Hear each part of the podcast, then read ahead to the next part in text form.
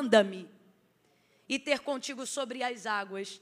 E isso, na verdade, era Pedro pedindo: libera uma palavra para eu ir ao teu encontro, porque eu sei que basta uma palavra. Oh, aleluia! Em Lucas, capítulo de número 5, que inclusive se você já quiser, já quiser ir abrindo, é aonde nós vamos ministrar nessa noite. O texto vai dizer que ele vai lançar mais uma vez a rede ao mar. Pedro, sendo ainda pescador e envolvido aí na, na empresa e no ramo da pesca, quando encontra Jesus ministrando naquela manhã na margem da praia onde ele lavava a sua rede, ele diz assim para o Senhor, o Senhor, melhor dizendo, se dirige a Pedro e diz para ele: Voltai ao mar alto e lançai as vossas redes para pescar. E Pedro vai responder: Havendo trabalhado toda a noite, nada apanhamos, mas sobre a tua palavra. Em outras versões mais diretivas, a interpretação, a tradução do texto vai dizer assim: Havendo trabalhado toda a noite, nada apanhamos, mas porque mandas. Oh, aleluia! Tem alguém aí? Aleluia! Porque mandas. Eu lançarei a rede e você conhece. Ele lança a rede e traz uma multidão de peixes tão grande em que nunca antes no ramo da pesca havia pego tantos peixes de uma única vez, por causa de uma palavra. Se você corrigir a sua expectativa aqui nessa noite, você também vai corrigir as suas orações. Às vezes a gente gasta tempo em oração dizendo: Senhor, eu preciso de saúde, eu preciso de saúde, eu preciso de saúde. E não é que você não precise de saúde, mas às vezes a gente pede e não recebe porque pede mal. E se a gente pedir de acordo com a palavra, tudo que a gente pedir vai estar de acordo com a vontade de Deus. E tudo que você pedir que estiver de acordo com a vontade de Deus, disse Jesus: se pedir diz ao Pai em meu nome, ele não diz eu vou pensar. Ele não diz eu vou te dar um tempo, não. Ele diz é tudo que pedir diz ao Pai em meu nome, eu farei. É por isso que nós precisamos pedir coisas que estão de acordo com a palavra de Deus. Volta para Pedro para a gente entender aonde eu já quero começar a chegar nessa noite. Às vezes a gente gasta tempo da vida olhando somente para as nossas necessidades, eu disse olhando somente para as nossas. E aí minimizamos a proporção da nossa oração e do nosso relacionamento com Deus. Por quê? Porque vivemos um relacionamento com Deus baseado apenas em necessidades. E com isso vivemos com Deus apenas a prestação de um socorro. Parecemos loucos que só nos relacionamos com Deus baseados em situações e em causas emergenciais. A necessidade de ser correspondido a ela é tão grande, tão grande, tão grande, que quando Deus nos abençoa, ou às vezes esquecemos de agradecer, ou às vezes nos envolvemos com a demanda ou com a correspondência de uma necessidade suprida. E só lembramos novamente de buscar ao Senhor diante de uma nova necessidade, de uma nova demanda, de uma nova urgência, de uma prestação de socorro. E não é porque a gente é sem vergonha e não ama a Deus, mas é porque até relacionamento vive respaldado na disciplina. E dentro de um campo de didática, você acaba adquirindo maus hábitos também. Por quê? Porque quer tê-los? Não, pela repetição de sempre fazê-los. Então você acaba repetindo a necessidade de só buscar a Deus diante de um socorro. E quando percebe seu relacionamento com Deus está diminuído a campanhas. E quando percebe seu relacionamento com Deus está diminuído em proporções de alguém que, como sempre, precisa ir urgentemente ao posto de emergência porque não faz um tratamento. Você vai limitando a sua ação com Deus. E se você me perguntar hoje, Camila, onde é que está a falha desse mau hábito? Está, em primeiro ponto, em acharmos que Deus só tem prazer em se relacionar conosco de acordo com as nossas necessidades. E em segundo ponto, em nos relacionarmos com Deus, movidos pela nossa vontade, não pela vontade dele na nossa vida. Quando isso acontece, não oramos a palavra, não pegamos a palavra, não ministramos a palavra, não adoramos na palavra, não intercedemos mediante a palavra. E qual é a única forma de conhecer a vontade de Deus para a nossa vida? Observando tudo o que está escrito, conforme diz a sua palavra. Lâmpada para os meus pés e luz para o meu caminho, disse Davi, é a sua. Como purificará o jovem o seu caminho? Observando conforme a sua Em Lucas capítulo de número 5, ele estava frustrado, mas o texto diz que o Senhor libera uma palavra: voltai ao mar alto e lançai a rede para pescar. E ele responde o quê? Havendo trabalhado toda a noite, nada apanhamos, mas sobre a tua palavra. Nós lançaremos a rede, e eles lançaram e tiveram um resultado extraordinário, porque lançaram segundo a palavra. Mas enquanto você achar que a palavra de Deus é apenas um compêndio de informações compactado em um único livro, você viverá se relacionando com Deus de acordo com a sua necessidade. Agora, se você compreender que ela é viva, oh, se você compreender que ela é viva, oh, cadê o menino do louvor? Eu não sou disso, não, mas eu queria que o rapaz do teclado ficasse aqui comigo e se movesse no mesmo espírito que está me movendo aqui, que não é de cerimônia de casamento. Segure aí, não se sinta obrigado a nada. À medida que você sentir que o Espírito está me movendo mais intensamente, você se move mais intensamente. Cadê o baterista? Camila, mas você nem gosta de fundo? Pois é, mas é que eu estou me movendo de acordo com a vontade de Deus para essa noite, não de acordo aos meus hábitos, nem a minha vontade. Cadê? Cadê o baterista?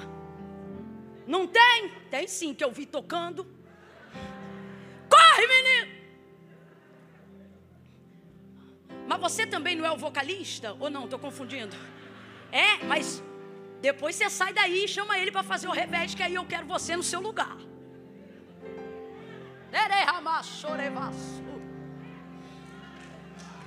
Você diz: não, não, não, não, escute isso aqui. Escute isso aqui. Não se mova pela sua emoção nessa noite, somente pela palavra. Segure aí. Depois, mais à frente, você vai ver a expressão do que eu coloquei aqui. Pedro numa tempestade, suspeitando do Senhor ser um, um fantasma. Segure um pouquinho, não é toda hora, de vez em quando. a, gente vai, a gente vai se desenrolar até o final. Ele diz: Se és tu mesmo, manda-me. Por quê? Porque a referência que ele tem de Jesus é de alguém que executa obras miraculosas pelo poder da palavra. Por isso que a fé vem pelo ouvir e o ouvir da fé não é emocional, fé não é sensorial, fé é conhecimento na palavra. A única maneira de embasar uma fé forte, uma fé eficaz, uma fé útil, ah, de que, que me adianta, gente? Uma sensação de fé que me faz chorar no domingo, mas não me move na segunda-feira. De que me adianta uma sensação de autoestima e de coisas positivas num domingo à noite, se nada muda na minha semana seguinte? E aí eu te explico: é porque essa fé é uma fé baseada em sensações, em estímulos humanos então precisamos começar a chegar a essa compreensão. A fé que eu preciso adquirir, a fé que pega peixes, a fé que amplia a minha visão, a fé que me faz andar sobre as águas na segunda-feira, a fé que traz luz e direção no meu caminho, a fé que purifica a minha vida debaixo do sangue de Jesus. É uma fé consciente, não é uma fé irracional. Por isso disse Paulo: vamos apresentar ao Senhor os vossos cultos, quais? Emocionais, não racionais. Ele está dizendo: fale o que vocês sabem e viva o que vocês compartilham. Profetize o que vocês querem viver viver e vivam de acordo com aquilo que vocês estão profetizando. É uma fé relacional, é uma fé que te envolve de maneira consciente. Não precisa tocar em ninguém, mas olhe para alguém e diga: a fé não sente. Não, tá fraco, diga: a fé não sente. Não, ainda tá fraco. Camila, que a gente é batista, mas chamou assembleiana, então vai aprender a gritar hoje ainda. Olha para alguém e diga: a fé não sente. A fé sabe, a fé sabe, a minha fé não anda de acordo com o que eu sinto, a minha fé anda de acordo com o que eu sei, de acordo com o que a palavra de Deus me diz. Palavra, aleluia, palavra de Deus, palavra de Deus, palavra de Deus. Muitas orações baseadas em necessidade. O retorno foi embora, não estou ouvindo mais nada. Muitas necessidades, muitas orações, perdão, baseadas em necessidade. Muito obrigada. Se puder deixar aí. Baseadas em necessidade. Estão limitando a nossa fé. Limitando a nosso, o nosso relacionamento com Deus. Limitando a nossa caminhada com Deus. Limitando uma visão que Deus quer ampliar. Eu vou contar de uma a três, e quando eu disser três, você vai olhar para alguém e vai dizer para essa pessoa: O que Deus tem é grande. Calma, que eu não contei até três ainda. Quando eu disser três, você vai olhar para alguém e vai dizer: O que Deus tem é grande. E aí você vai repetir para o outro e vai dizer: É grande. É um, é dois, é três. Libera, vai. Vira para o outro, repete: É grande. É grande. Deus é grande, Deus é grande. Deus é grande e fará coisas grandes. Uou! Você não vai caminhar de acordo com os seus sentimentos. Você vai caminhar de acordo com o que a palavra de Deus te diz. De acordo com o que a palavra de Deus te diz. A palavra de Deus te diz. Você não vai caminhar de acordo com a expectativa que sua mãe colocou em você apenas. Você não vai caminhar para cumprir apenas expectativas terrenas. Você vai corresponder uma palavra que foi liberada sobre a tua cabeça. Oh! Camila, por que você está dizendo isso? Porque Deus falou comigo que nesta noite, pastora Marileia, Ele falou comigo. Eu trouxe aqui neste lugar pessoas que precisam ter a sua visão amplificada. Oh, Hamas. a visão que Deus vai te entregar, o cenário que Deus vai pintar diante de você, Ele traz em cada ponto e em cada detalhe aquilo que Deus tem para colocar na sua mão. Camila, ainda não entendi, vai entender. Deus não colocará diante da sua visão nada que Ele não colocar, ou debaixo dos seus pés, ou na palma da sua mão. Eu vou repetir porque isso é profético. Quem acredita no profético, levanta a mão e começa a tomar posse. Deus está dizendo: se você for capaz de ver, será capaz de conquistar.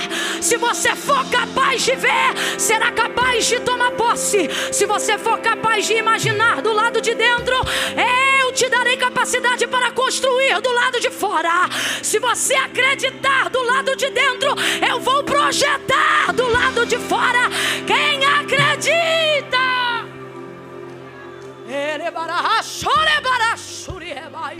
Há uma unção de Deus aqui. Há uma unção de Deus aqui. Vamos ler Lucas, capítulo de número 5. Oh Deus. Aleluia. Ei. Maravassure, barassuria. Gente, eu ia falar dos meus materiais, mas não quero interromper esse momento falando ponto a ponto deles. Então eles vão estar lá fora. Se você acredita que, que a gente está envolvido com coisa séria, passa lá, abençoe e seja abençoado também, tá bom? Vai estar logo ali na saída no meu lado direito, meu lado esquerdo. Seu lado esquerdo também, esquerda de quem sai. Lucas capítulo 5. Quem achou, diga amém. Apertando a multidão para ouvir a palavra de Deus. Segura só um pouquinho. É só quando eu fico doida. Apertando a multidão para ouvir a palavra de Deus, estava ele junto ao lago de Genezaré. E viu dois barcos. Quantos barcos? Com vontade, vem. Quantos barcos? E viu dois barcos à beira da praia do lago mas os pescadores, havendo desembarcado, lavavam as redes. Entrando em um dos barcos, entrou em quantos barcos? Entrou em quantos? Mas viu, mas entrou em um dos barcos, que era o de Simão. Pediu-lhe que o afastasse um pouco da praia e, assentando-se, ensinava do barco a multidão.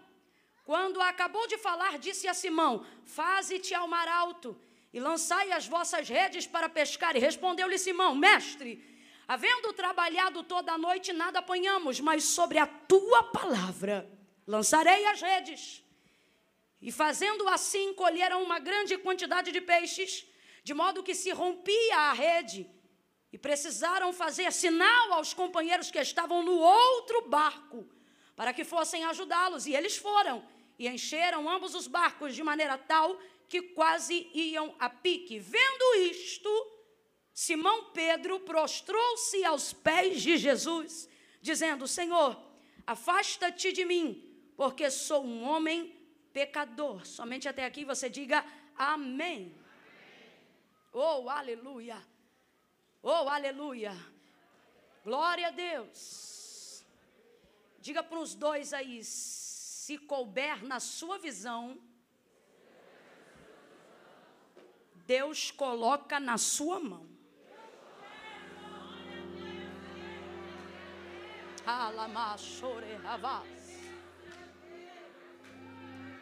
Pedro está vivendo um momento.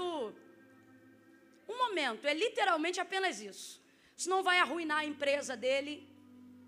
Um dia frustrado, um dia em que a maré não está para peixe, não vai destruir as economias dele. É um dia perdido? Aparentemente sim, é um dia perdido. É um dia triste? É um dia triste. Quem é que gosta de trabalhar, né? E voltar sem o resultado da aplicação e da entrega do seu trabalho? Absolutamente ninguém. Agora, você acha que o vendedor ambulante para de vender no dia que ele volta para casa em um dia e não vende nada? Claro que não. É o que ele faz.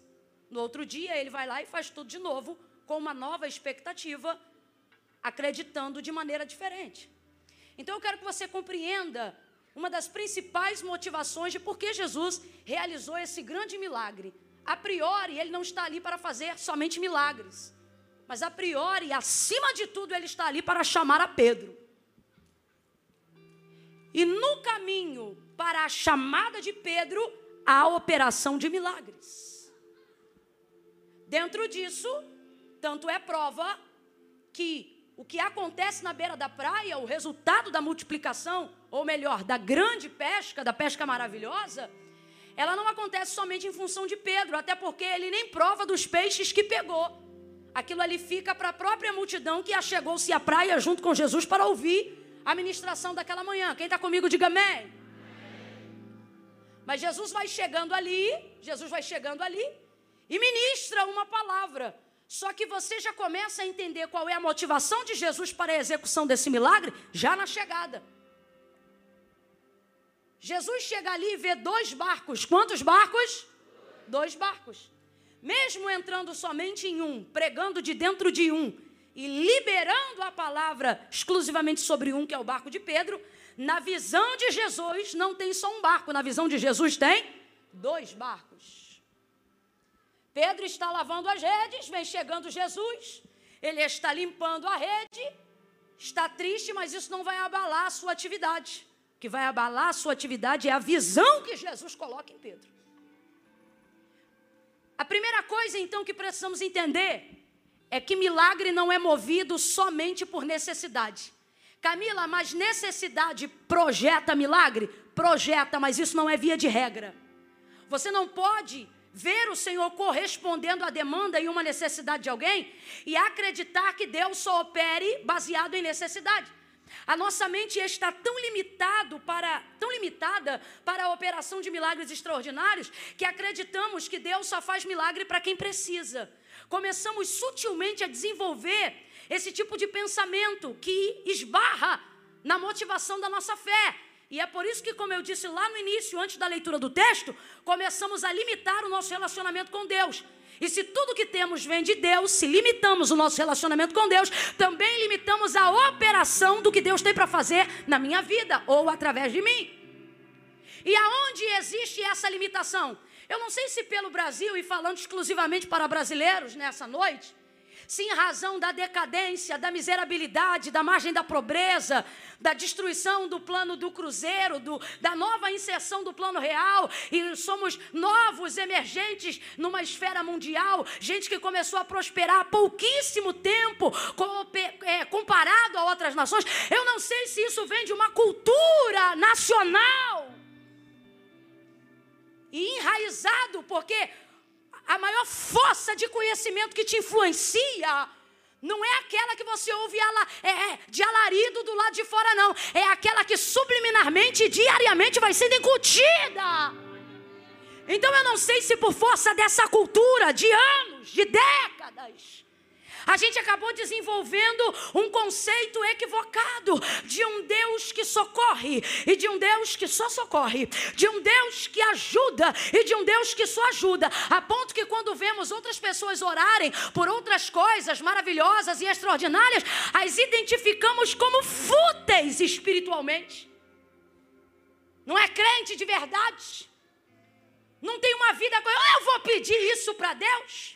Agora eu vou gastar tempo com Deus pedindo isso ou aquilo, coisas que às vezes o nosso coração deseja, mas a limitação de uma mente cauterizada por uma cultura miserável coloca na nossa ideia, isso esbarra na nossa fé, que é genuína, mas ainda não está purificada. Coloca na nossa mente a ideia de que só podemos pedir a Deus uma atenção a partir do momento que haja uma necessidade exagerada, e com isso caminhamos em fé, como pessoas que só se movem em direção a Deus pela dor, criamos jargões que acreditamos que são super filosóficos, se não vem por amor, vem pela dor.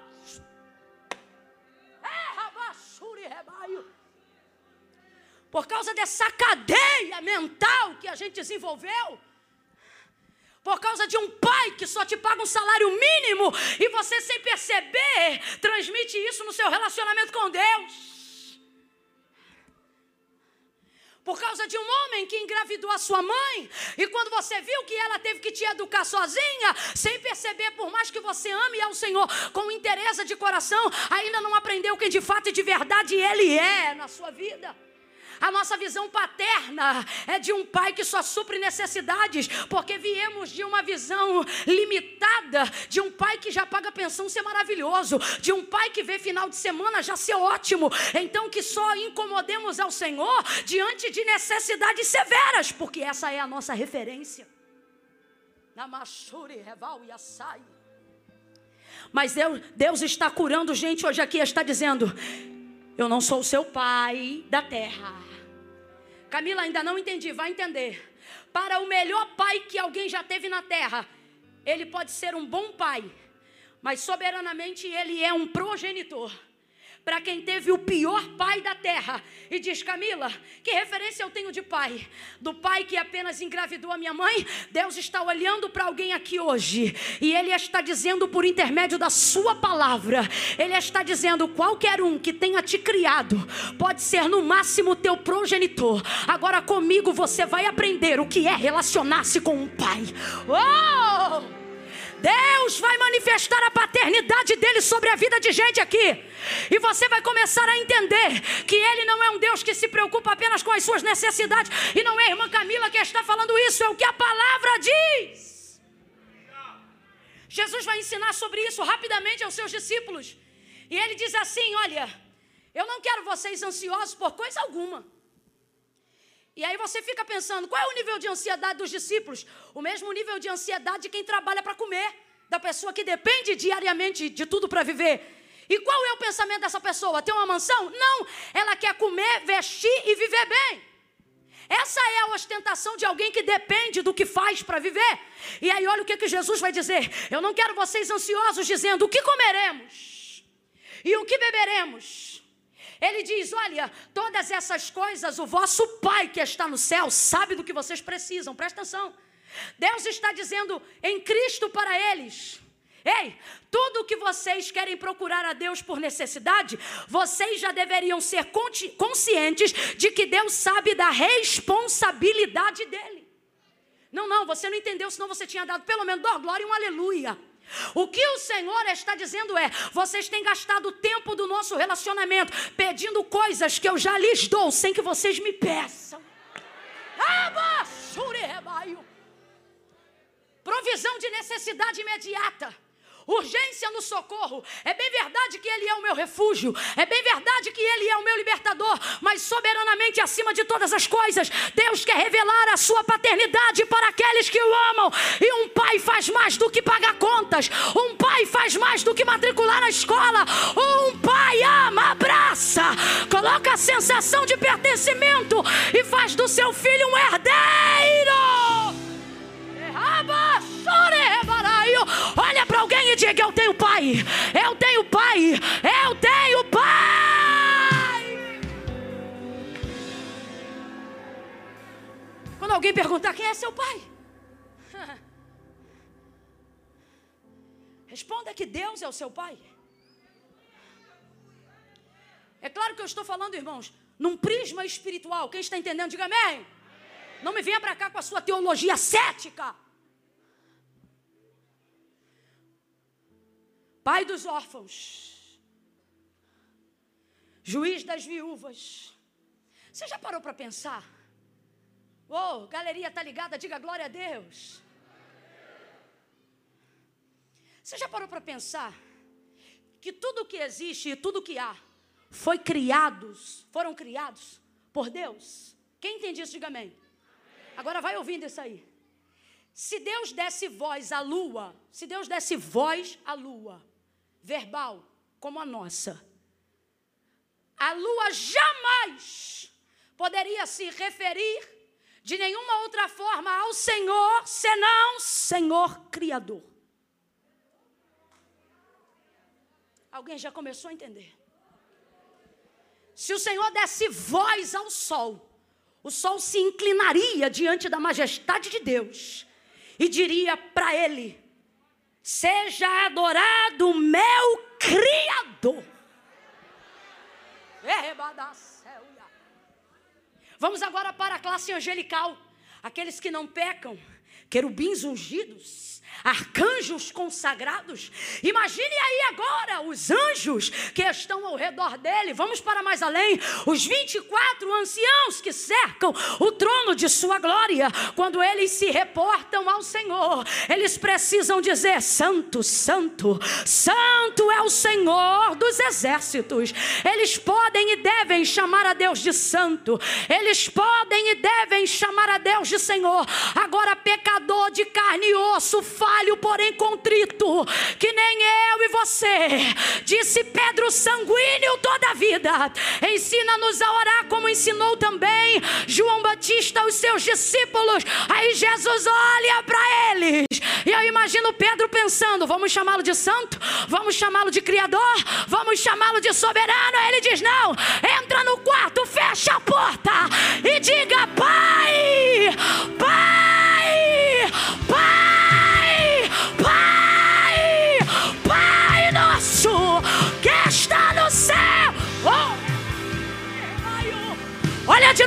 alguém, porque Deus está resgatando a identidade de alguém hoje aqui e está dizendo: Você tem pai. Diga: Você tem pai. Você tem pai.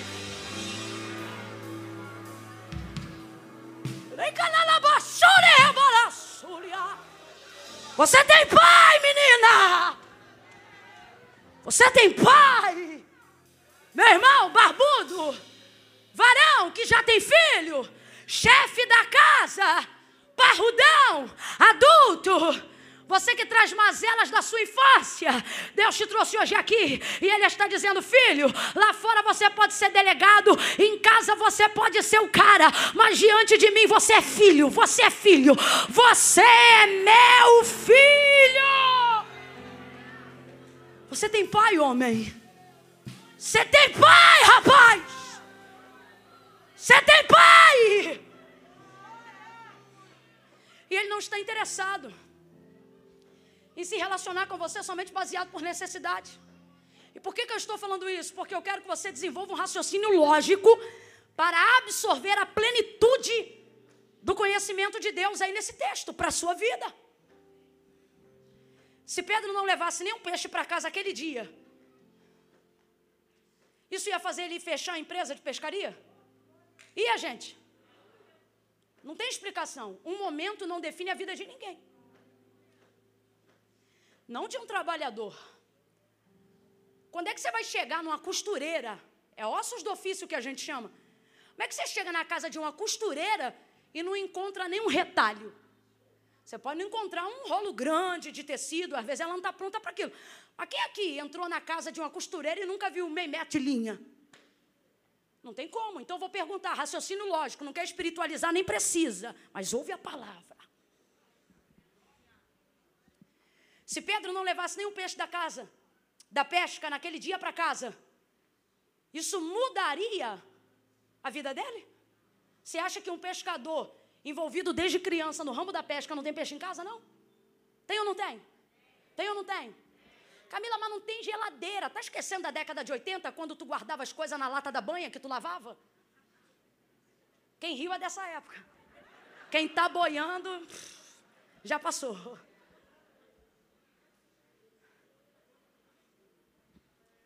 Lembra quando se salgava as coisas para ter preservação fora da geladeira? Então, resumindo, se Pedro não levasse para casa nenhum pedaço de peixe aquele dia, isso não mudaria a história da sua vida na pesca, porque com certeza ele teria peixes em casa ou teria acesso a outros peixes, uma vez que está numa atividade comercial e desenvolvida com seus colegas. Aí vem Jesus chegando na beira da praia, o homem está lavando as redes, está triste? Tá. Está frustrado? Tá. Está chateado com aquele dia? Tá. Mas a motivação de Jesus para a operação do milagre da pesca maravilhosa, veja, a epígrafe, que é o texto em negrito, a parte de cima, da maioria das Bíblias que tem a epígrafe, o texto em negrito, vai estar escrito no mínimo assim: a pesca maravilhosa. Qual é o nome? A pesca?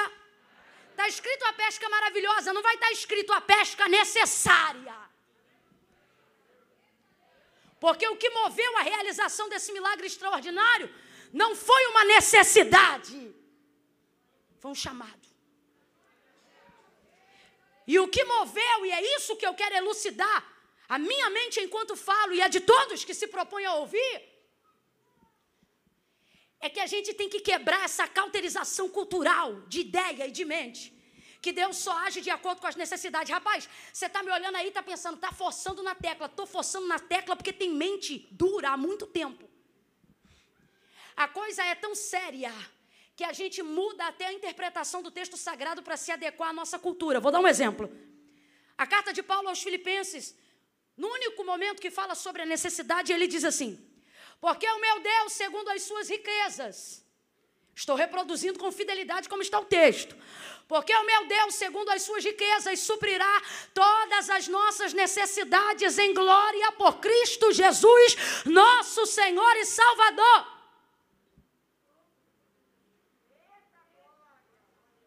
Você de vez ficar me olhando, né? Tá vendo que eu tô na luta, tô suando, tô acima do peso.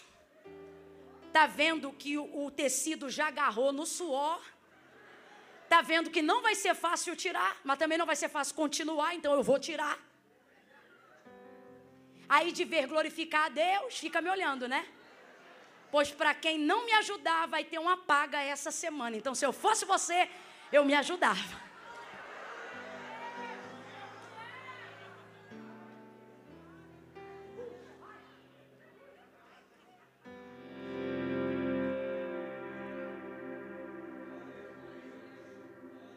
Porque eu não posso caminhar sobre a ideia de que necessidade é o que move milagre. Eu vou contar de um a três e você vai dizer: milagre não é para quem precisa. Vocês são ansiosos, hein? É no três. Eu vou contar de um a três e você vai dizer: milagre não é para quem precisa. É um, é dois, é três. Vai! Não, Camila, não. É para quem então? É para quem espera é para quem deseja, é para quem cria expectativa, é para quem almeja. Se você viver a sua vida baseando a ideia de que milagre é para quem precisa, em pouco tempo, Deus que você diz amar, você vai se aborrecer com Ele. Porque você começará a criar a ideologia de um Deus injusto. Porque você vai ver gente que precisa não sendo abençoado. Gente que está em grau de necessidade, não sendo alvo de milagre. O Deus que hoje você diz que vem ao domingo para adorá-lo, em pouco tempo tornar-se-á um adversário no seu intelecto. Você vai começar a dizer: se Deus é bom, por que, que minha mãe está assim? Se Deus é justo, por que, que meu amigo é viciado? Se Deus pode todas as coisas, por que não curou a irmã fulana do câncer?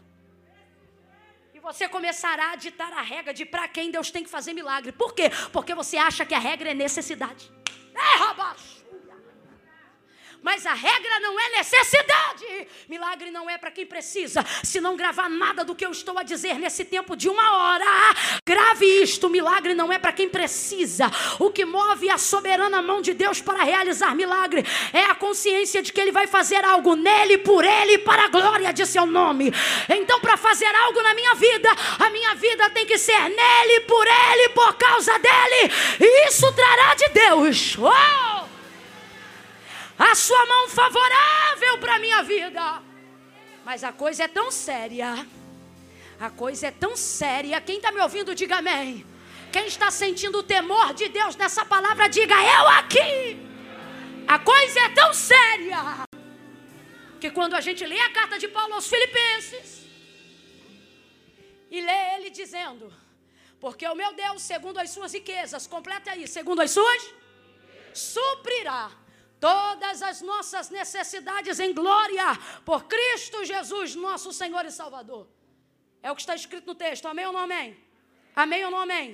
Mas a cauterização de relacionar-se com um pai só por necessidade, ela é tão forte que o que está escrito no texto foi o que eu disse. Mas como a gente interpreta é assim, ó. Deus vai suprir nossas necessidades. Sim ou não? Fala a verdade. Sim ou não? Você lê o texto. Você vai pregar o texto e você pega uma mensagem dizendo: Deus vai prover nossas necessidades. Camila, isto está no texto? Eu posso dizer que isto também está no texto.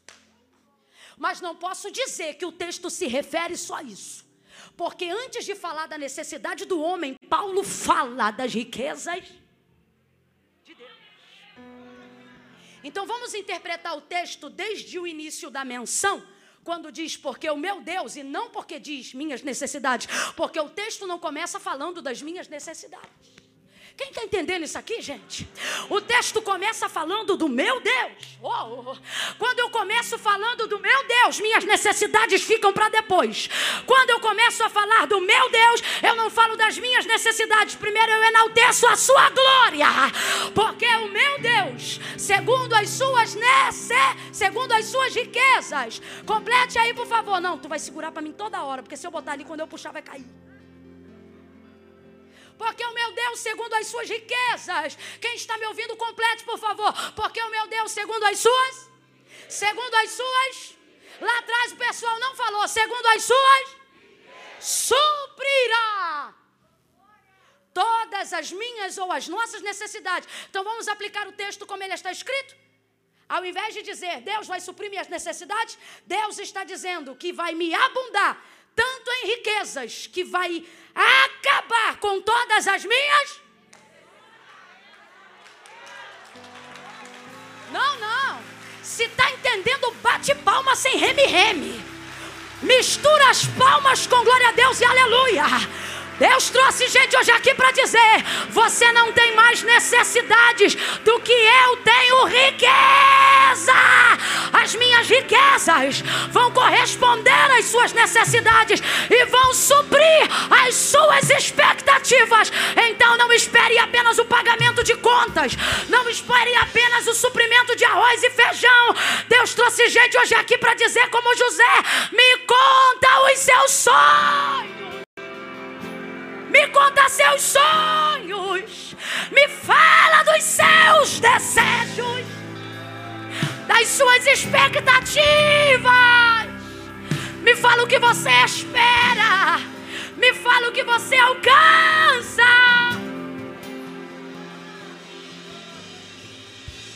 Alguém olha para alguma coisa que você deseja e diz: Isso é fútil. Depende da perspectiva de quem vê. Camila, como Deus trabalha dessa maneira? Se é importante para você, pode ser fútil para o teu pastor, pode ser fútil para o pregador, pode ser fútil para o teu pai, mas se é importante para você, se tornará através da sua busca importante para o seu Deus. Eu vou pedir para você fazer algo que Deus está me mandando agora. Você vai colocar as duas mãos no coração.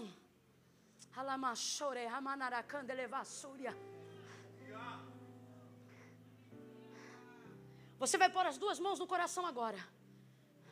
Compreendendo que Deus não se relaciona com você somente por necessidade. Duas mãos no coração. Traga aí agora as coisas que você sepultou. As coisas que você achou cara demais para conquistar. Agora saia do campo material, do campo das coisas. Não olhe para mim, não. Feche os olhos, que isso facilitará a organização dos seus pensamentos. Se tu crê, faz o que eu estou te dizendo.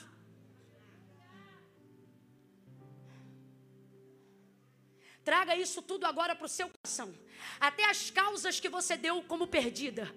As empresas que você já sonhou, mas hoje na sua mente elas estão falidas. Traga isso aí agora, na sua mente e para o seu coração. Eu vou contar de um a três. Quando eu disser três, como quem agarra algo físico, você vai fechar a mão e vai levantar os braços e vai entregar para Deus. Ninguém vai saber o que é, só Deus. Aí vai ter coisa pequena e coisa grande. Aí vai ter coisa que você tentou deixar e não conseguiu. Aí vai ter a salvação de um filho, a libertação de um marido, alguém que um dia você já orou, mas hoje desistiu. Feche os olhos, põe a mão no coração e comece a trazer para o coração. Faça o que Jacó fez quando ouviu os sonhos de José. Ele não tinha fé para dizer eu creio, mas ele tinha temor para dizer não creio. Então o texto diz que ele guardou no coração Traz no coração aí agora a empresa que você ainda quer abrir. Traz no coração aí agora a pessoa que você ainda quer conquistar. Traz no coração aí agora a vida espiritual que você almeja ter. Tem gente aqui que está dizendo: Deus, eu não quero carro nem dinheiro. Eu só quero ser um santo homem de Deus. Eu quero ter uma vida que te agrade. Eu quero ter uma vida que te engrandeça. Traz aí agora. Eu conto um. Segura na mão como quem pegasse isso na mão mão. Fecha a mão aí na direção do coração. Vai fechando. Eu conto dois. Vai suspendendo a mão. Vai suspendendo a mão. Alguém vai dizer é fútil. Alguém vai dizer é bobeira. Abre a mão lá no céu e diz: está na tua mão. Está na tua mão. Entrega para Deus. Entrega para Deus. Entrega para Deus. Entrega para Deus isso aí agora. Porque se é importante para você, é importante para o seu Deus. Entrega para Deus agora agora. Eu estou te autorizando. Entrega para Deus agora. Faz uma oração agora. Diga: Deus, eu coloco nas tuas mãos.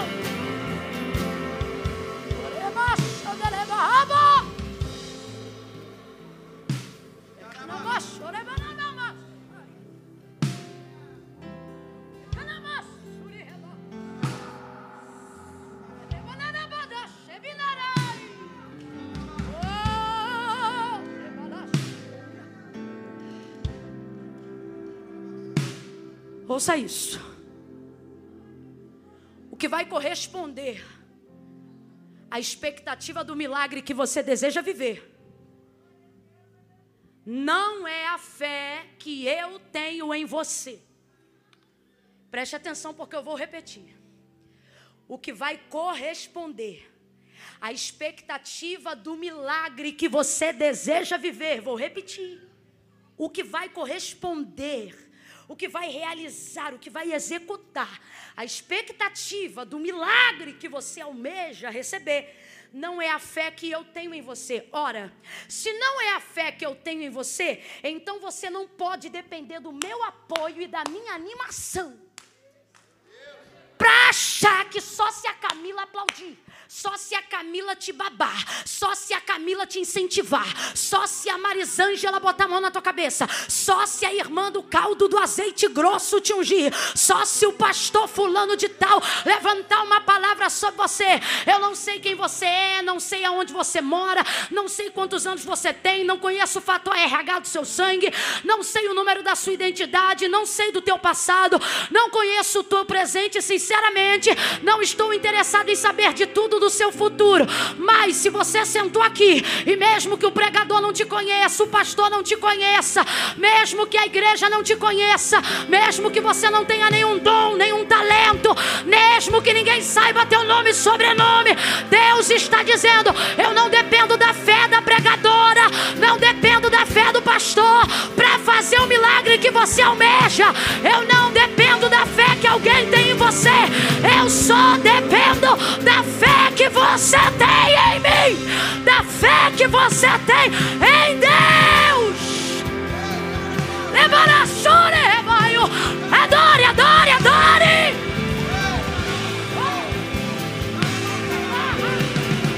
Leva na candela,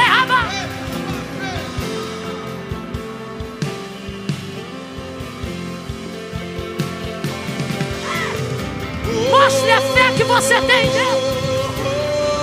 Mostre a fé que você tem, Deus. Camilo, o que eu faço? Diga que você veio por causa dele, que você ama ele, que você espera nele.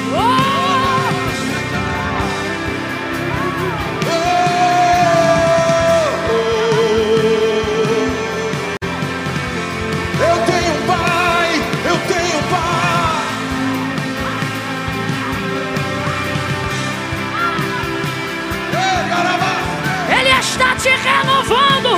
Ele está te renovando. Aleluia. Aleluia.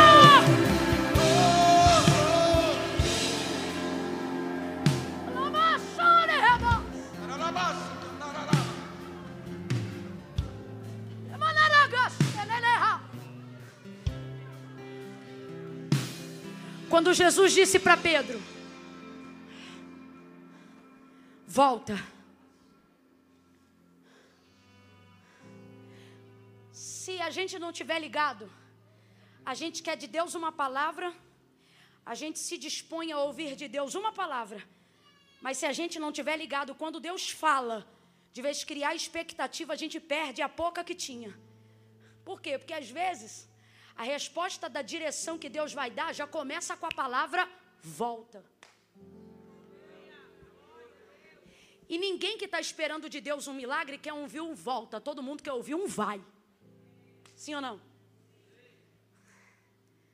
É, irmão, mas tem Abraão que Deus diz vai.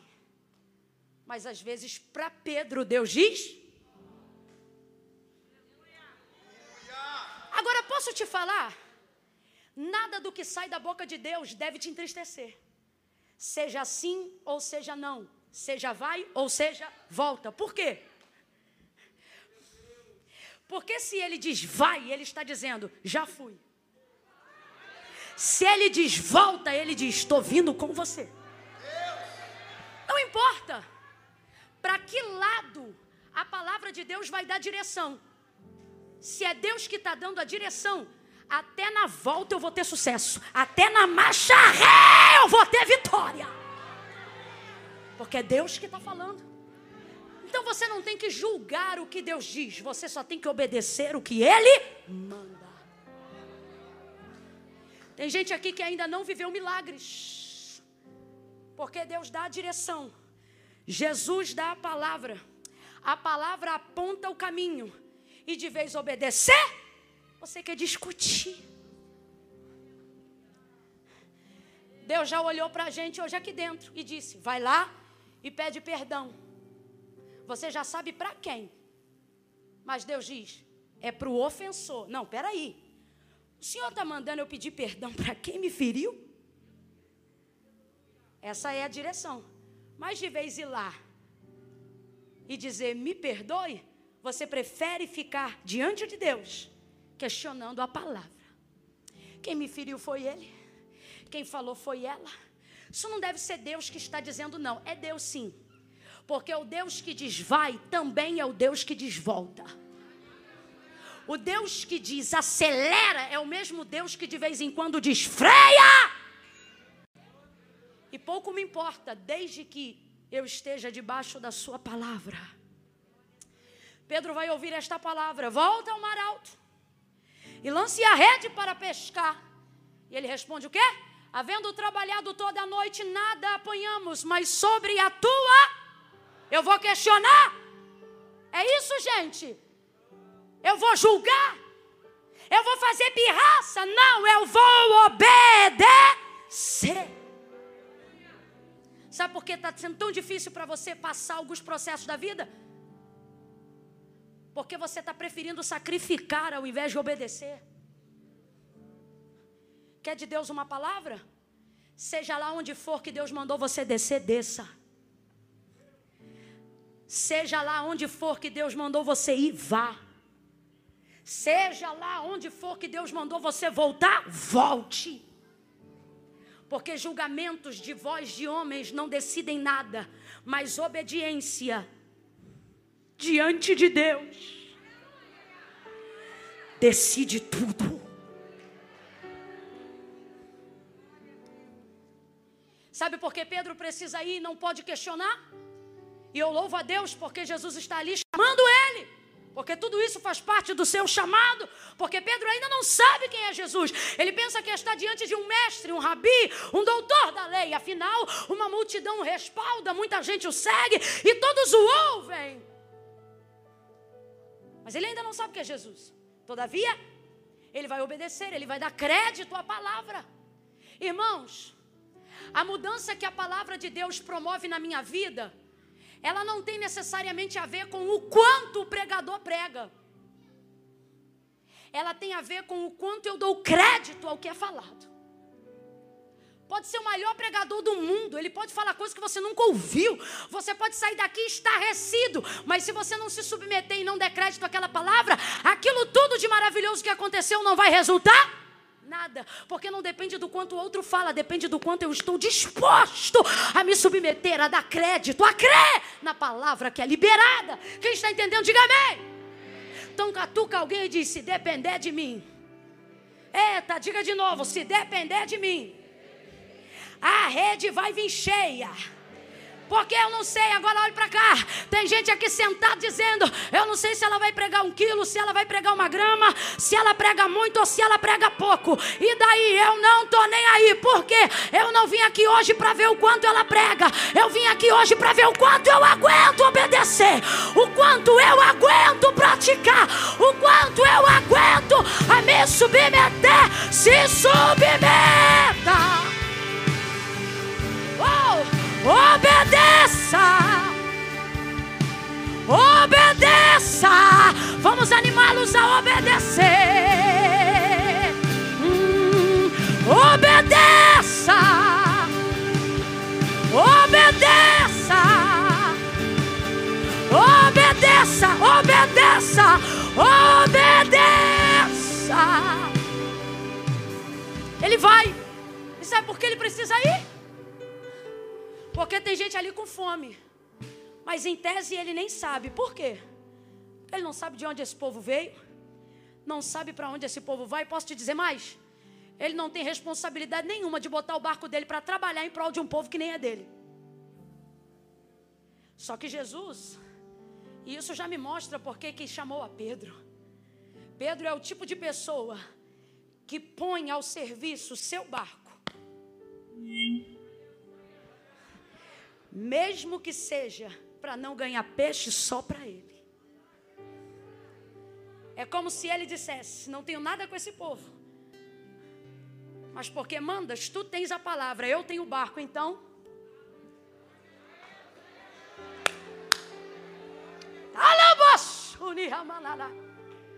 O Senhor está dizendo para alguém hoje aqui: Eu não te chamei à toa. Eu vejo no seu coração a capacidade de crer no que eu te falo. Eu vejo no seu coração a capacidade de incluir pessoas no sonho que você sonha. Não sou eu, Camila, que estou falando, é o Espírito de Deus que está me mandando dizer isso. Eu sei que você tem capacidade de sonhar ter mais dinheiro, não para arrotar dólar, mas para dizer: vou botar caixa d'água na casa da minha avó, piso na casa da minha mãe, vou dar um carro para o meu pai, vou dar um dízimo que vai ajudar na obra da igreja. Deus está dizendo: eu escolhi o seu barco, preguei de dentro do seu barco. Só não esqueça que quando eu cheguei nessa praia, eu não vi só o seu barco, eu vi quantos barcos? Sabe por que está na hora de você obedecer o que Deus está mandando você fazer? Porque você não tem noção da quantidade de pessoas que está no raio de alcance do milagre que Deus vai operar na sua vida. Não, eu vou falar de novo. Você não tem noção do raio de alcance que outras pessoas viverão por causa do milagre que Deus vai fazer na sua vida. Então obedeça. Ele vai ao mar alto, lança a rede. Quando ele lança a rede, pesa. Ele tenta puxar, olha para quem está do teu lado e diga: não insiste. Ele vai entender, é profético isso aqui, eu já explico. Diga, não insiste. Fala como quem está injuriado, diga, não insiste. Não insiste o quê? Não insista em puxar sozinho. Não é porque a palavra está sobre o seu barco que Jesus viu só o seu barco. O outro barco também foi para o mar. Sabe por que ele foi para o mar? Porque o barco que Jesus entrou era de Pedro. Mas a palavra ele não liberou só para Pedro, não. Se você for ver, você vai ver no texto que no final tem plural.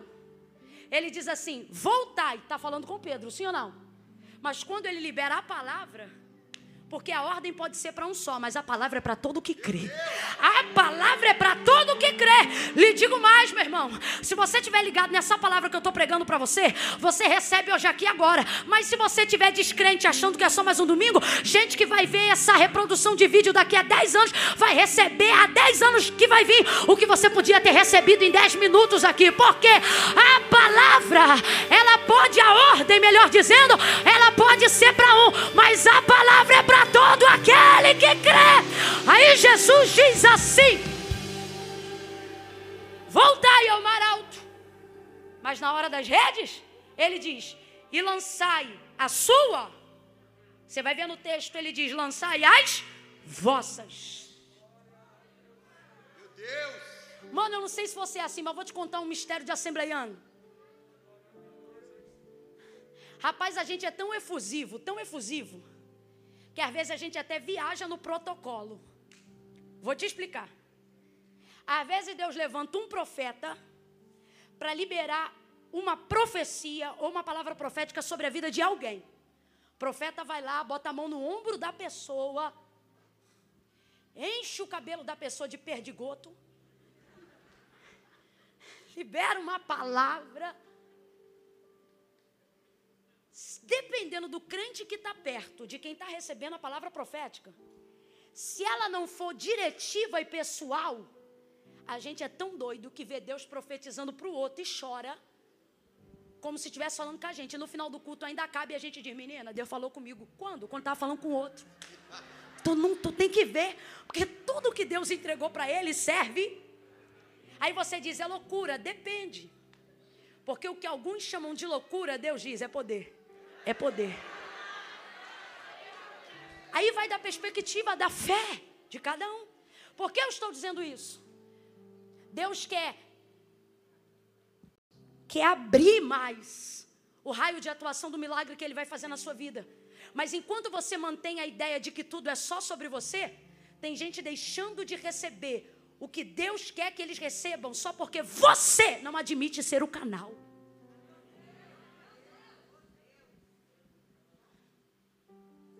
Ele vai, a ordem é para um, mas a palavra é para todos que creem.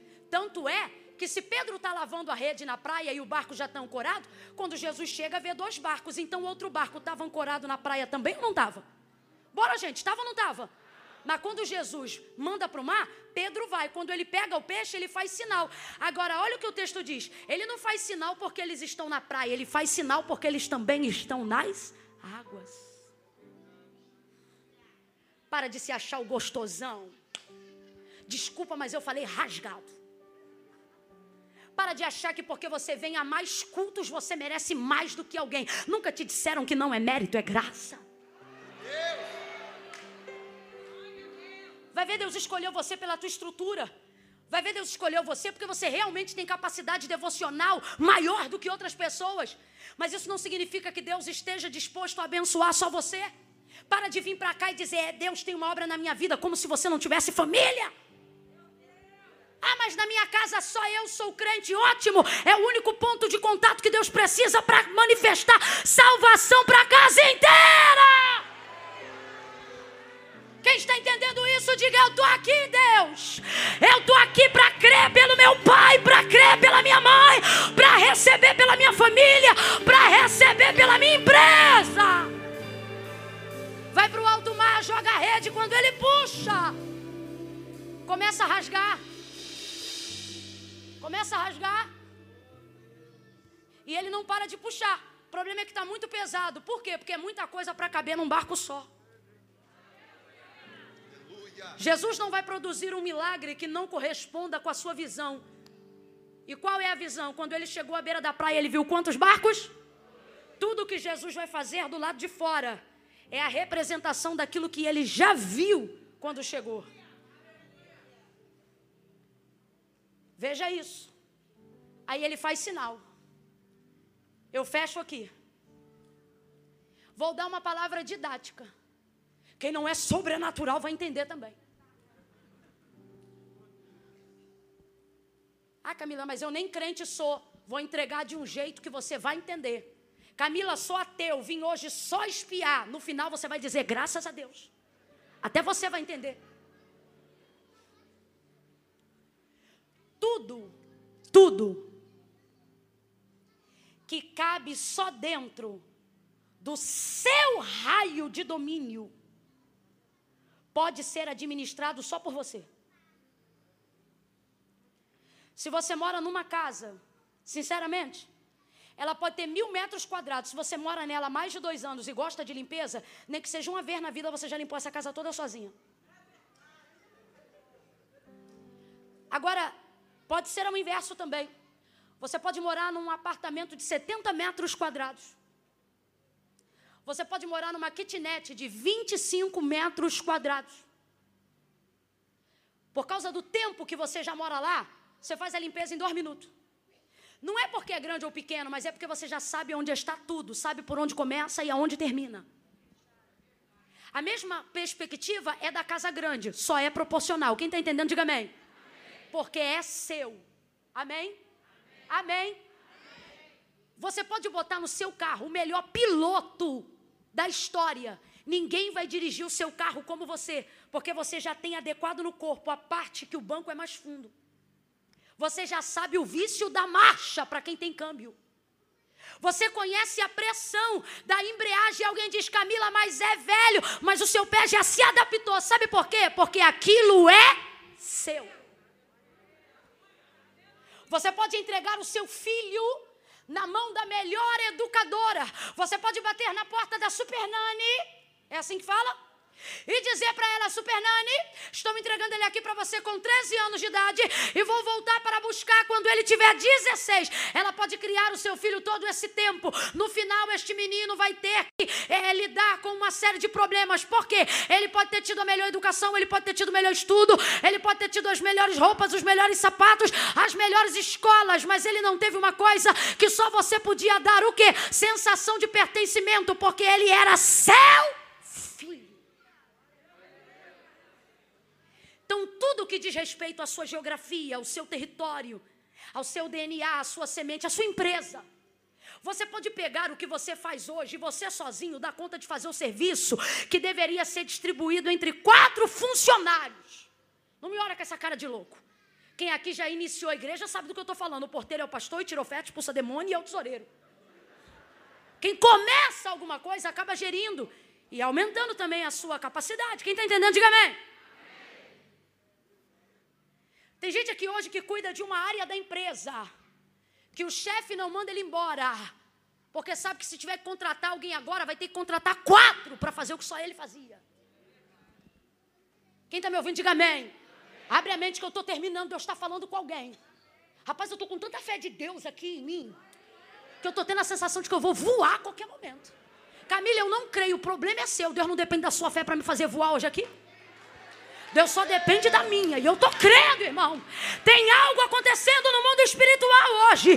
Tem algo acontecendo na vida financeira de alguém. Tem algo acontecendo no matrimônio de alguém. Deus está desatando pelo poder da palavra e do entendimento. Então vamos fechar junto aqui.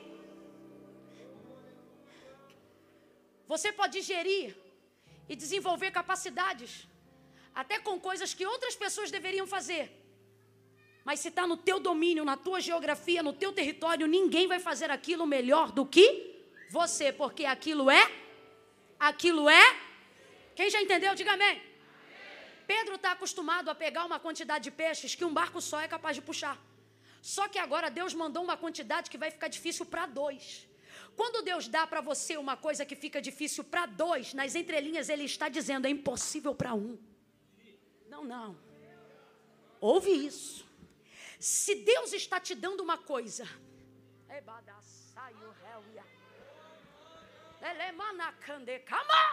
Peraí, que Deus está falando comigo. Não, não, não estou dizendo que ele está falando uma coisa. Não. O que eu estou dizendo é que eu achei que eu estava pregando um negócio para vocês e acabei de descobrir que Deus está pregando um negócio para mim. Xalaba! Porque tem dias que eu digo, Deus, meu sonho não é compatível com a minha limitação. A promessa que tu me fizeste é maior do que a minha estrutura técnica.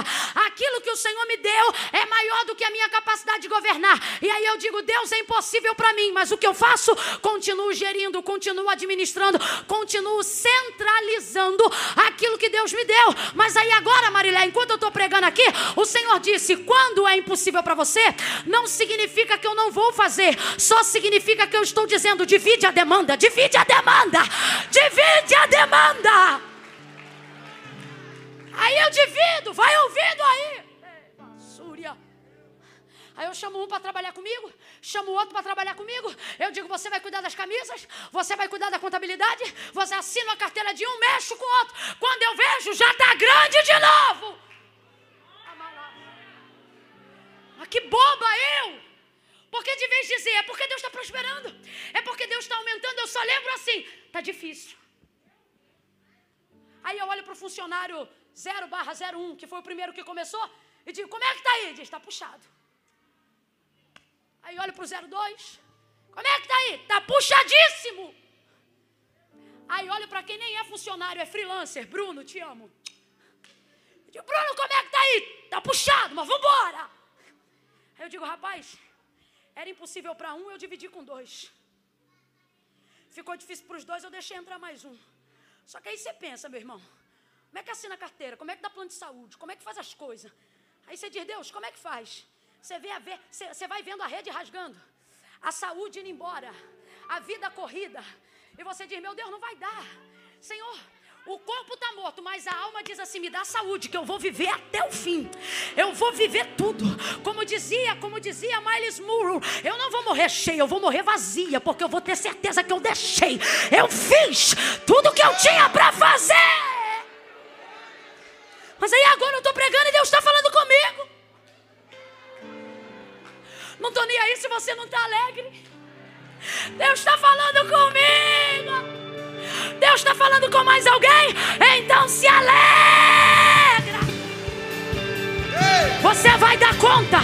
Você vai dar conta. Você vai dar conta. Mas ouça-me. Você precisa de mais saúde. Você já deu o limite da sua saúde. Você não precisa de mais dinheiro. Se você tiver mais dinheiro do que pode usar, você o servirá.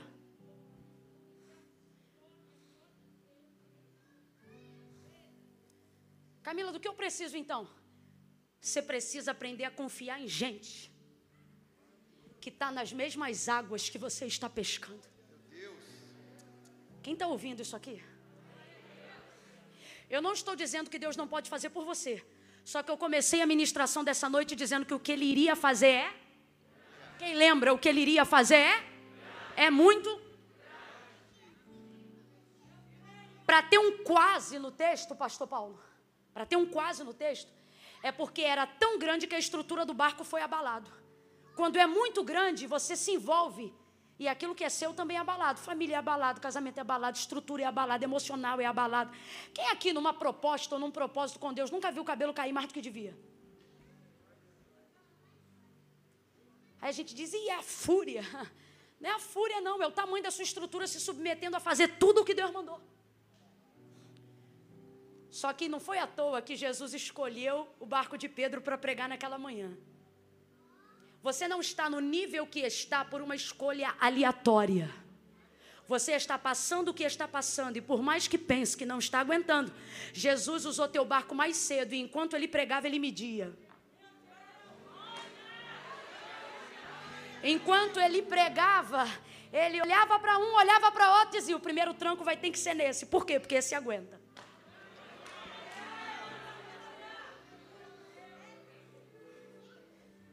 Continuou puxando, mas não é porque eu aguento que eu vou me arrebentar para viver o que eu quero viver. Por quê? Porque uma das certezas que eu sei que o que eu estou vivendo é a bênção de Deus, é que eu não vou sucumbir embaixo do que Deus falou. Deus não vai mandar um peixe que afunde meu barco. Quem está entendendo, diga amém. Só que Deus está estreitando os seus limites. Deus está falando comigo que vai alcançar pastores com esta palavra. Deus está falando comigo que vai alcançar empresários com esta palavra. Gente que já chegou numa proporção de crescimento tão grande, mas continua centralizando o peixe. E Deus está dizendo para alguém hoje: faz sinal. Por quê? Porque tem gente que já está preparado para te ajudar, só está esperando você chamar.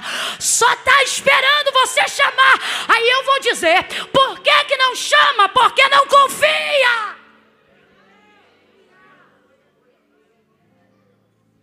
E o raio e essa desgraça da desconfiança está abalando a sua estrutura. Porque quanto mais você demora a chamar, mais a rede rasga. E desculpa, mas eu vou falar como Deus está mandando.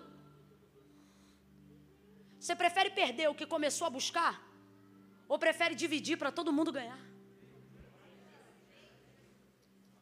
Se você quer fazer o que chamamos em estratégia de guerra, de dividir para conquistar,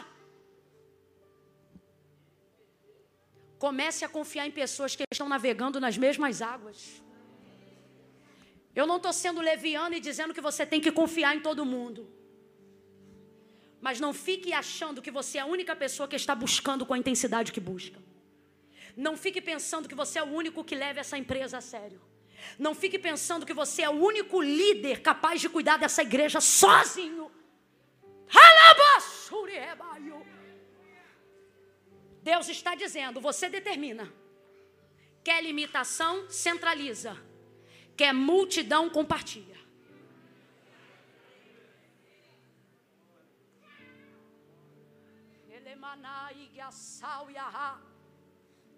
Deus está falando comigo aqui de pais e mães, chefes de família. O menino já trabalha, mas você não divide com ele nenhuma das responsabilidades da casa. E você pensa que está fazendo um bom serviço, mas Deus me manda te dizer: você está fazendo um desserviço. Por quê? Porque quem compartilha, quem não centraliza o poder, tem capacidade de abranger mais, tem capacidade de ampliar a tenda. Irmão, não é fazer franquia do milagre. Mas se Deus tem o que tem para mim, tem dobrado para alguém, então tá na hora de eu começar a fazer sinal. Quem acredita faz sinal para alguém. Faz sinal, faz sinal, faz sinal para o céu e diz: Deus, manda alguém, alguém que combina com a minha busca, alguém que combina. Cadê? Não crê? Não, faz sinal, faz sinal, faz sinal. Senhor, traz alguém. Eu estou te fazendo um sinal hoje pelo meu ministério. Traz alguém.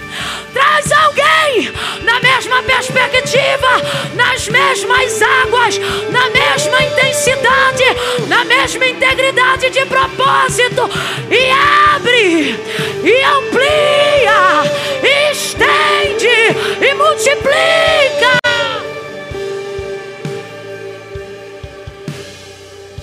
Aleluia! Eles chegaram botaram a mão na rede e ajudaram. Porque ter sido traído por alguém faz você ter a sensação de que não pode confiar em ninguém. Só que Deus está me usando para te dizer: quem te traiu foi um. Não, Camila, eu fui traído por dois, pode ter sido traído até por dez. O mundo tem sete bilhões de pessoas. E você está respaldando todas por causa de duas ou três. Só que Deus está dizendo: vou trazer alguém que navega como você, que tem uma rede como você, que está no bar como você que sabe andar como você, adorar como você, crer como você. Vou trazer alguém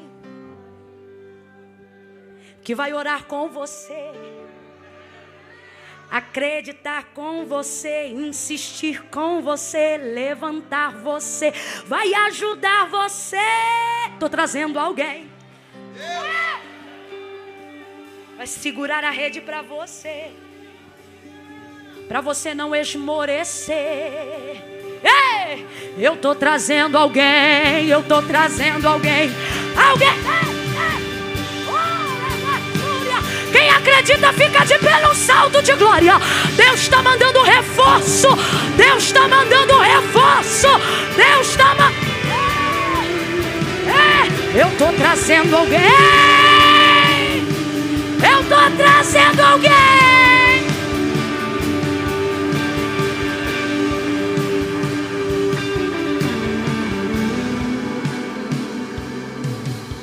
Vamos espreguiçar? Estica a mão lá em cima. Vai, vai, estica, estica, espreguiça. Espreguiça. Joga a coluna para um lado. Joga para o outro. Camila, que palhaçada. Você é profético, irmão. Camila, o que, que eu estou fazendo? Estou arrumando a estrutura. Porque eu não vou afundar. Eu não vou afundar. Ei. Você não vai morrer debaixo do cumprimento de uma palavra de Deus. Que papo é esse? Agora que cumpriu eu posso morrer. É agora que tu vive. Ah, eu já vi que Deus é capaz, amém. Deus está mandando dizer para alguém: pare de abrir a porta para a morte. Tem gente aqui que já está tão crente com a experiência do milagre que está dizendo: Jesus pode me levar. Jesus está dizendo: é agora que eu quero você vivinho. Porque eu não vou deixar você morrer para encher teu barco de peixe, não. Tá vendo aquela multidão lá na beira da praia? Estão tudo com fome. Meu Deus! É. Você acha que eu mandei alguém ajudar você para você se aposentar? Deus está falando com alguém. A ajuda não é determinação da tua aposentadoria.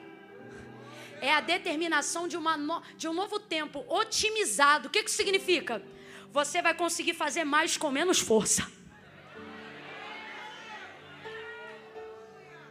Puxou, deu ajuda, encheu os dois barcos e ele ficou maravilhado. Voltou para a beira da praia. Tem peixe para tudo que é lado. Eita glória! Eita glória! Aleluia! Só que ele não quer ficar com nenhum. Ele se vê um pecador, se prostra diante de Jesus e diz: Se aparta de mim, porque eu sou pecador e vejo que tu és santo. Por quê? Vejo que tu és santo. Tem auréola na cabeça de Jesus? Ele está com asas de anjo? Tem algum manto sobre o seu corpo? Reluzente ou resplandecente? Tem, gente! Tem! Não. Mas ele diz: Tu és um homem santo. Por que tu és santo? Não é pela auréola, porque não tem, não é pelas asas, porque não possui, não é pela, pelo reluzente, porque tem o jeito de um trabalhador, a cara de um trabalhador, rosto queimado do sol. Por que tu és um homem santo? Porque só um homem santo pode liberar uma palavra para a operação de milagres.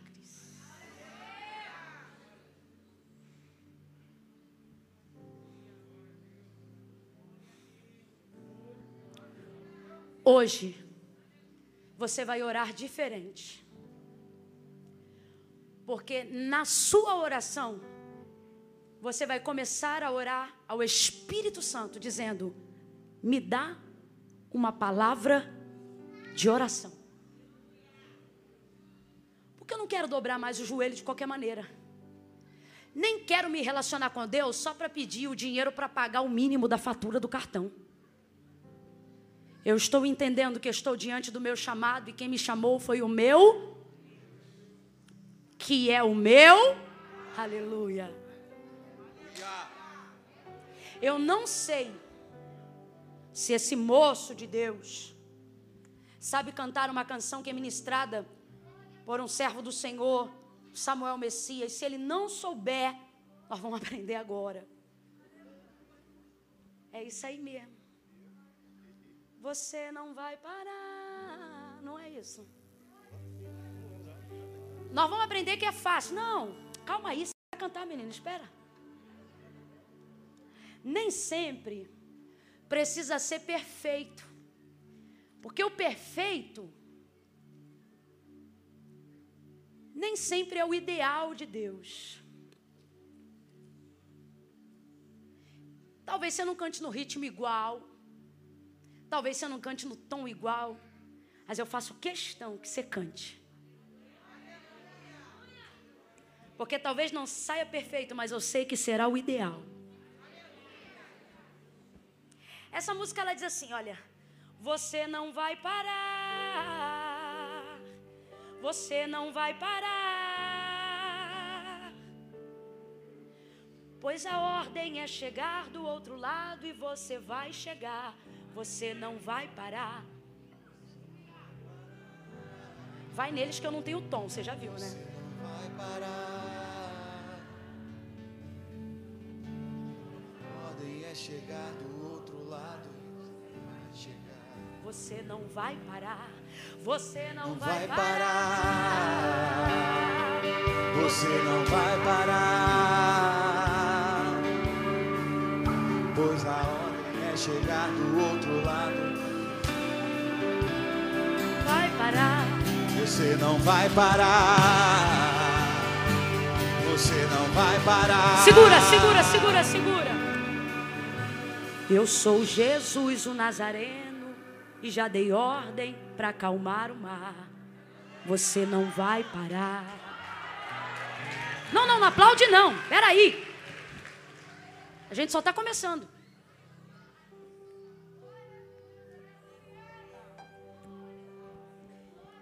Ela repete as que foi, que foi que você está fazendo isso? É o que que isso significa?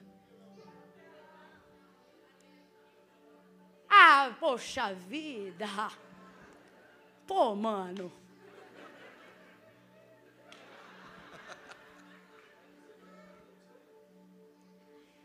Tem pelo menos 10 que já ouviram essa canção uma vez na vida?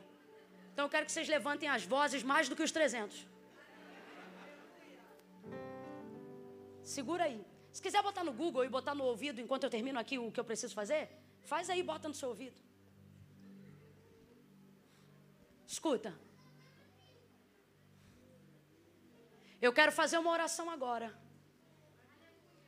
Camila, é pela minha vida? Talvez. Eu quero orar agora. Por pessoas específicas. Camila, ore por todos nós. Por todos nós eu já orei. Lembra que em dado momento do culto eu pedi você para botar a mão no coração, trazer da mente para o coração as coisas e depois tirar do coração como se fosse algo físico e colocar para Deus? Lembra? Naquela hora nós estávamos orando, sim ou não? Sim ou não? Então nós já oramos. Só que agora eu tenho uma oração específica e quem tem saúde fica de pé e quem quer ter fica de pé. Eu vou contar de um a três e quando eu disser três, eu estarei orando especificamente no altar de Deus. Camila, mas tem que ir aí na frente? Tem, mas ouça para saber se é você que tem. Gente que está aqui nessa noite, ou no telão lá fora, quem sabe sozinho na quadra lá embaixo, na galeria ou aqui na nave, bem pertinho da gente. Pode ser qualquer um. Você está aqui nessa noite. Você ouviu a palavra, você acredita no Senhor. Você tem uma fé na palavra, Não é no pregador, é na palavra. E isso te move ao ponto de que tem gente que entrou hoje aqui desanimado e está saindo daqui crente. Com fé. Motivado. Diga glória a Deus. Aleluia. Porém, eu preciso lhe dizer que ser crente não faz de você salvo. Porque Jesus disse que até os demônios também são. E inclusive tem temor, tem reverência ao nome de Deus, ao nome de Jesus. Porque ser crente é crer em Deus, soberanamente. E eu sei que tem gente que está aqui que diz assim: não, Camila, eu só venho porque eu gosto. Tu gosta tanto que tu é crente. Conhece o nome de um monte de santo, mas quando a coisa aperta, principalmente se vê coisa feia, chama logo o nome de Jesus. Ou seja, conhece o nome de um monte de santo, mas quando aperta, clama o nome de um só. Tu é crente? Não, Camila, eu não sou não, eu estou desviado. Desviado não frequenta culto, filho. Desviado mete o pé, vai embora. Que desviado é você que domingo à noite podia estar em qualquer rocha da Big Field. E está aqui dizendo que Jesus é bom. Você não é desviado, você é afastado, tem temor de Deus e tem saudade. Não, Camila, eu, eu, eu reconheço o Senhor, mas eu venho à igreja, mas eu não posso ir aí na frente que eu tenho coisas para resolver na minha vida. Eu hoje mesmo vou voltar para casa, alguém aqui está pensando, e vou dormir ao lado de um homem que não. Estou no rolo com ele. Tico-tico no fubá. Inclusive, ele veio no culto comigo, pois eu te digo: é Jesus que está chamando, vem você e o tico-tico. Porque Jesus não disse: Vinde a mim, todos vós que estáis santos e preparados. O que ele disse foi: Vinde a mim, todos vós que estáis cansados, oprimidos, sobrecarregados. Ele não disse: Eu vos julgarei. Ele disse: Eu vos aliviarei. Então, quando eu digo para você vir aqui, se você estiver afastado, se você se diz desviado, ou vem à casa de Deus, mas nunca fez com o Senhor uma aliança, eu sei e tenho consciência que não sou eu que estou te chamando, é Jesus que está te dando uma oportunidade. Então, se assim como essas vidas já começaram a vir para o altar de Deus, se tiver gente aqui hoje afastada, mal resolvida na fé, distante dos caminhos do Senhor e precisando quebrar vida de pecado, consertar a vida. Não, Camila, mas primeiro eu conserto, depois eu vou. É por isso que você não conserta. Porque Jesus disse: sem mim, nada podeis fazer.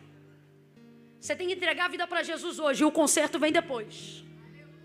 Camila, mas eu não vou aí no altar, não. Não precisa. Precisa sim. Porque não foi Camila nem Igreja Batista que inventou isso, foi Jesus que disse: Aquele que me confessar diante dos homens, eu também o confessarei diante do meu Pai que está no céu.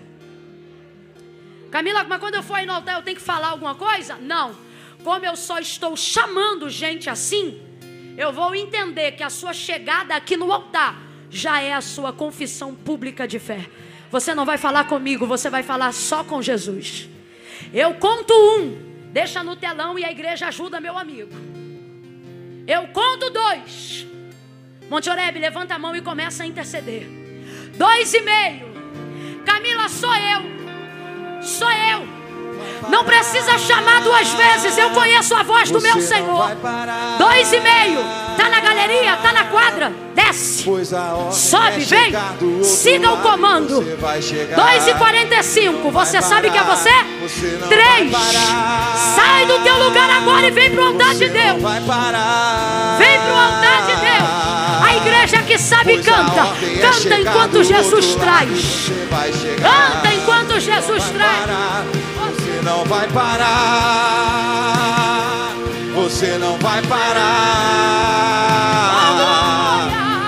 Pois a ordem é chegar do outro lado e você canta, vai canta, chegar. canta. Você não vai parar. Você não vai parar. Você não vai parar. Pois a ordem é chegar do outro lado e você vai, vai, vai, vai. Você não vai parar, você não vai parar. Você não vai parar. Oh, pois a é chegar do outro lado e você vai chegar. Oh! Não vai parar. Não vai parar, não vai. Você não vai parar. Do outro lado e você vai chegar. Deus está te dando uma chance. Você não vai parar. Está ouvindo a canção? O Espírito de Deus está te convidando.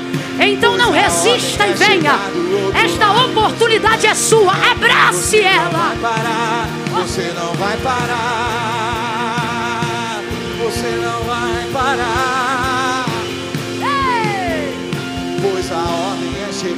Outro lado você vai chegar. Eu queria tanto saber cantar. Porque eu já ia emendar aqui, já, já ia dizer: Deus conhece tua estrutura. Sabe o que está fazendo. Sabe o que está fazendo? Mesmo que seja difícil. Vambora, eu tô te esperando. Não pare, Não. ele está vendo. Adore, igreja, adore, adore. Adore, tire alguns segundos para adorar ao Senhor. Oh, pega o que ele te entregou. Pega, pega, pega. para o mar. Mandou largar a rede. Quem mandou você parar? Você não pode parar. Pode para o mar alto no lugar. Levante a mão, tira a mão do bolso, adore, adore. Quem Quem mandou largar a rede? Quem mandou você parar? Volte para o mar alto no lugar. Eu vou te honrar, filho. Eu vou.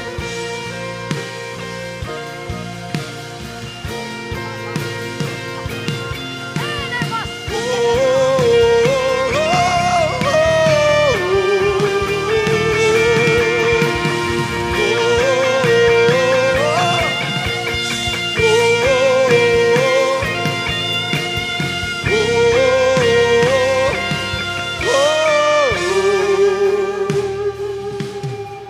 pedir uma gentileza. Todos os irmãos que estão com, o cade... com esse negócio, é para anotar alguma coisa? Anote agora, por favor, rapidamente, somente o nome e o WhatsApp. Depois pega o restante das informações. As horas já foram avançadas. A pregadora dessa noite é um pouco sem noção. Vocês vão perdoando ela aí, tá bom? Tem alguém aí do seu lado para pegar? Cadê? Tem mais gente. Vamos embora, mais gente aqui. Já pegou? Vai pegando. Pegue agora, gente. Depois eu orarei por todos. Pega nome agora, só nome. Vocês estão me ouvindo? É só nome e WhatsApp. Não é para preencher endereço, CEP, nada disso. Hoje e aqui agora não. Isso aí a gente pega depois no Zap. Camila, mas eu vou passar meu Zap se você quiser. Camila, mas e se me perturbar? Você bloqueia. Mas é para te ajudar. Tá bom? Todo mundo no altar, ninguém vai embora não. Só nome e Zap. Nome e Zap. Se vocês puderem anotar de preferência, vai ser mais rápido. Nome e Zap. Porque a pessoa nunca viu essa ficha na vida. Ela não vai encontrar os campos ali direitinho. Isso. Camila, faltou meu nome, o meu Zap. Você está no lugar porque você quer. Seu lugar é no altar. É com a mão na rede. Sabe o reforço que eu preguei? Tá aqui, ó, pegando o zap da galera. Sabe o reforço que eu falei? Deus está mandando alguém para te ajudar. Tá aqui, ó, pegando o zap do pessoal. Não é para mandar bom dia com o coração, não. É para entregar uma palavra. Chegar na segunda-feira de manhã, esse pessoal tudo aí, ó, que cuida do discipulado. É para ficar mandando esquilinho, bom dia. É para mandar aí, ó, tua segunda-feira vai ser extraordinária. Você vai viver hoje o primeiro dia do melhor dia de toda a sua vida por causa da sua reconciliação com Cristo. Nós vamos orar por todas essas vidas agora. Estenda a sua mão no altar de Deus agora. Todo mundo, gente, pegou todo mundo, pegou geral. Todo mundo deu, geral, geral. Pegou? Amém. Levante a mão. Toda a igreja. Talvez tenha mais alguém aqui. Camila, eu tenho que correr. Eu tenho que correr. Faltou o meu nome. Faltou eu me submeter a essa palavra. Prepara aí que já tem mais uma querendo dar o zap aqui. Pega aqui. Ali, varão. Pega o dela aí, ó, rapidinho. Isso, escreve aí atrás. Isso. Camila, eu estou aqui na galeria. E eu estou achando que vai demorar muito para eu descer e eu estou sem graça. Eu estou com vergonha, o que, que eu faço? Bota a vergonha com a mão no bolso. Abaixa a cabeça e vem varado. Eu não vim pronta, não, filha. Eu vim com uma bermudinha, um palmo, com a barriga de fora e uma camisete do piu-piu cor neon. Um tênis surrado do baile. Tu crê? Vim com tanta vergonha, chorei, mas vim. Sabe por que, que eu vim? Porque a vergonha é passageira, mas a minha salvação é eterna. Se tem mais alguém, essa é a hora. Camila, sou eu, é você? Sai correndo e vem. Tem mais alguém? Vem, bora, pega o zap dela aí também. Meu Deus! Camila, sou eu, Camila. Bora, pra, aproveita que o povo está aplaudindo, aplaude mais forte, povo. Pega essa onda de palmas e vem. Vem no embalo, vem. Vem para a glória de Deus. Vem para a glória de Deus, vambora! É a tua chance. Você sabe que é você, vem! Aleluia!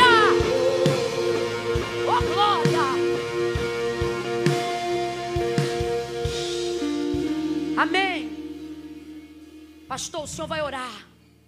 Porque eu não aguento falar mais uma palavra. Não, calma. Espera aí.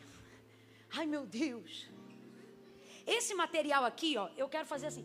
É, é, cadê? Grita aí quem está na porta mais perto para alguém que trabalha aí com meu material. Só aparecer aí na porta que eu quero mandar um recado. Bruno, tá me ouvindo? Mãe, tá me ouvindo? Minha mãe, Jesus. Presta atenção. Essa virtuosa que está na minha mão, mãe, eu vou entregar para essa moça aqui que está auxiliando uma menina porque essa virtuosa que você está usando foi a primeira virtuosa que eu fiz na vida. Essa blusa que você está usando deve ter mais de dois anos e meio. Isso aí, inclusive, é bom para fazer propaganda e dizer que não acaba. Mas brincadeira, não é isso que eu quero falar, não. Vocês ficam aqui que nós vamos morar, tá? Que a gente parece maluco, mas não é não. E eu queria te dar essa daqui. Porque essa é o modelo novo e te ver hoje com essa camisa. Fez Deus falar para mim que Ele está comigo desde o começo. Mesmo quando não era tão bonito, mesmo quando não era perfeito, sabe?